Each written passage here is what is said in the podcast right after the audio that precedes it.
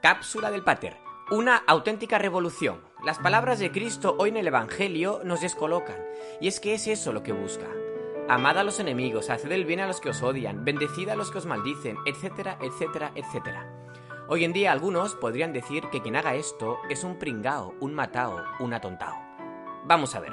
Si analizas los pasos que ha dado Dios para salvarnos, también son una auténtica revolución. Primero hacerse hombre, después vivir 30 años en el anonimato, después ser incomprendido, engañado y traicionado, además sin casa, a veces sin comida, y por si fuera poco, apaleado y matado. Y sin embargo, ha resucitado y nos ha salvado. De matado, nada. Un camino incomprensible hacia la meta. Como incomprensible pueden parecer sus palabras de hoy. Esto sí, que es una revolución del amor. Y amor con mayúscula. Más en Instagram y paterpablo.com. Buen domingo.